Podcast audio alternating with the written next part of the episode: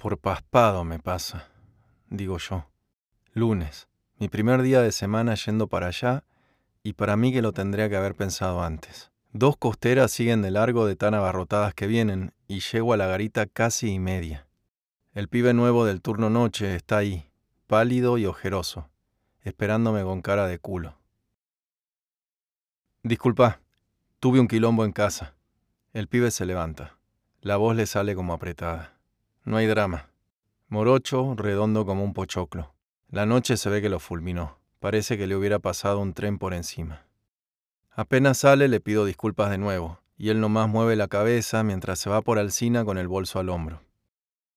En la garita un olor fiero a chivo. Abro las ventanas y así todo tarda en irse.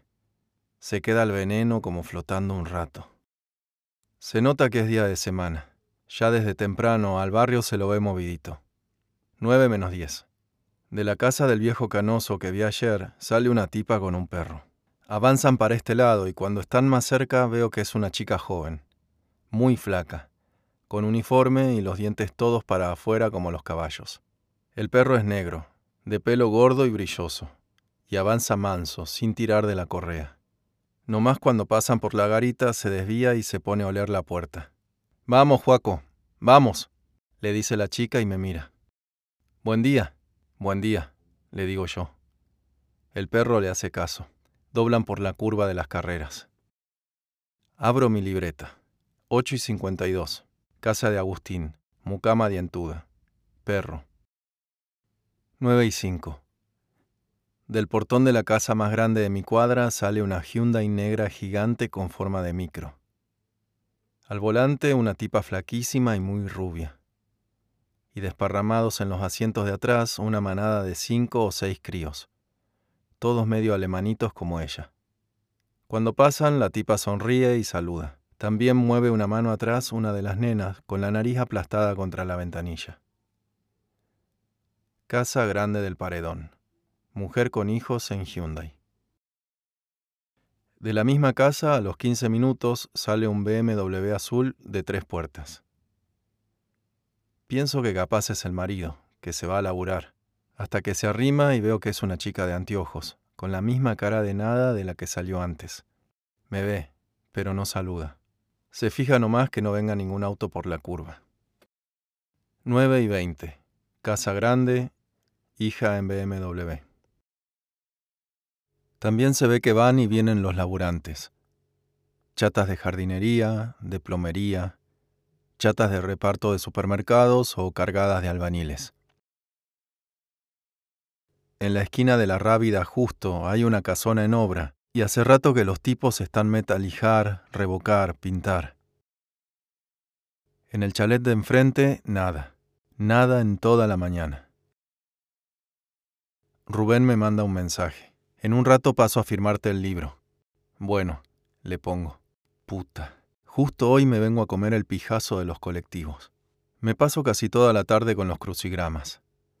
Al final vuelvo al de ayer, decorosa, aceptable. No la puedo sacar. Las gotas me salpican la frente. Cada tanto me paso el pañuelo, pero ya le di tantas vueltas que más que secar, enchastra. De golpe me suena el celular. Es Sil. ¿Cómo va? Acá en casa descansando vos. En la jaula, chivando como un puma. Uy, gordo, te dije que te llevaras el ventilador. ¿A vos te parece? Te va a dar un golpe de calor. Le despego la etiqueta a la botella. ¿Y Lío? Acá en el comedor jugando con los primitos a los videos. Ah, ¿pasó tu hermana? Sí, le salió para limpiar una casa en Villabosch. Le dejó la beba a la tía y acá los trajo al enano y Dami. Sil suspira. Vinieron con un hambre, pobrecitos. En ese momento escucho los gritos. Dos pibes de veintipico pasan por el medio de la calle en bici. Volando pasan. Los dos bien rubiecitos, grandotes y musculosos, con los shorts floreados. Ah, ¿todos en este barrio van a ser así de rubios? Lomas de San Isidro. Yo le pondría así. Lomas de los rubios. Bueno, bien, que haya conseguido laburo. Sí, claro, le va a venir bien. Toma un poco de agua. Ya está caliente, amarga.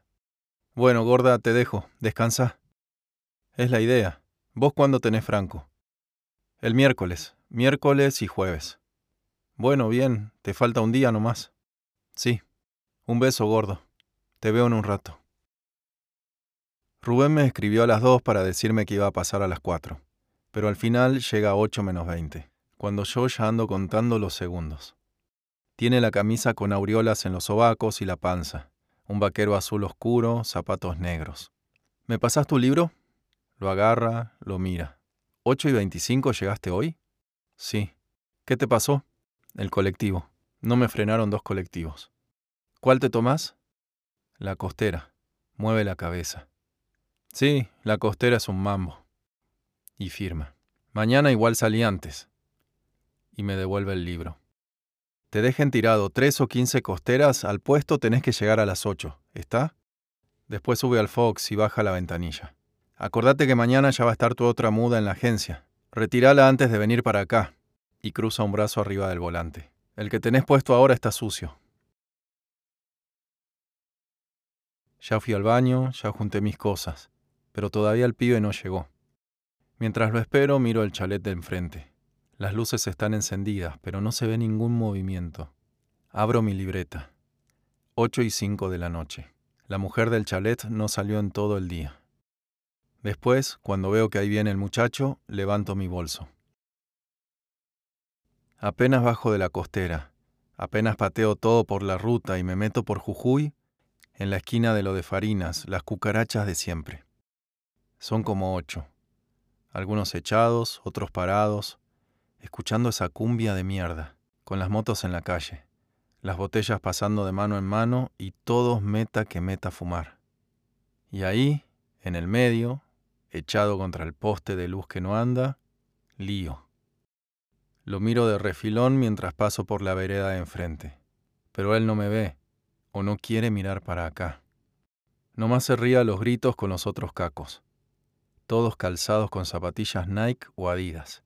Y esa ropa cara que usan, que uno los mira y lo primero que se pregunta es de dónde verga sacan la guita. Entro a la casa. Ya desde el comedor se siente el olor de la masa en el horno. Voy para la cocina y Sila ahí, paviando con el celular. La tele prendida a todo lo que da. Ni me escuchó entrar. La miro un segundo desde la puerta.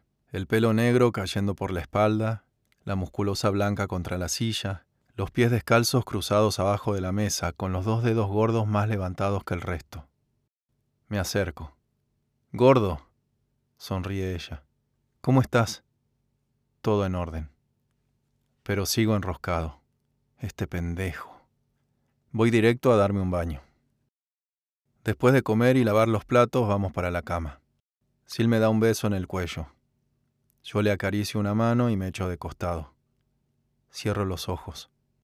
No sé cuánto pasa que me despierta un ruido seco. Miro la puerta. Ya no se escucha nada, pero me levanto. Sil al lado sigue durmiendo. Cruzo el pasillo hasta la cocina. Recién cuando entro veo que una sombra se mueve en el patio ahí, del otro lado de la ventana, en la oscuridad del lavadero. Me arrimo hasta la mesa y aprieto los ojos. Entonces veo bien. Es lío. Lío con una chica. Hay luna. Ella le tapa la boca. Los dos moviéndose contra la pileta del lavadero.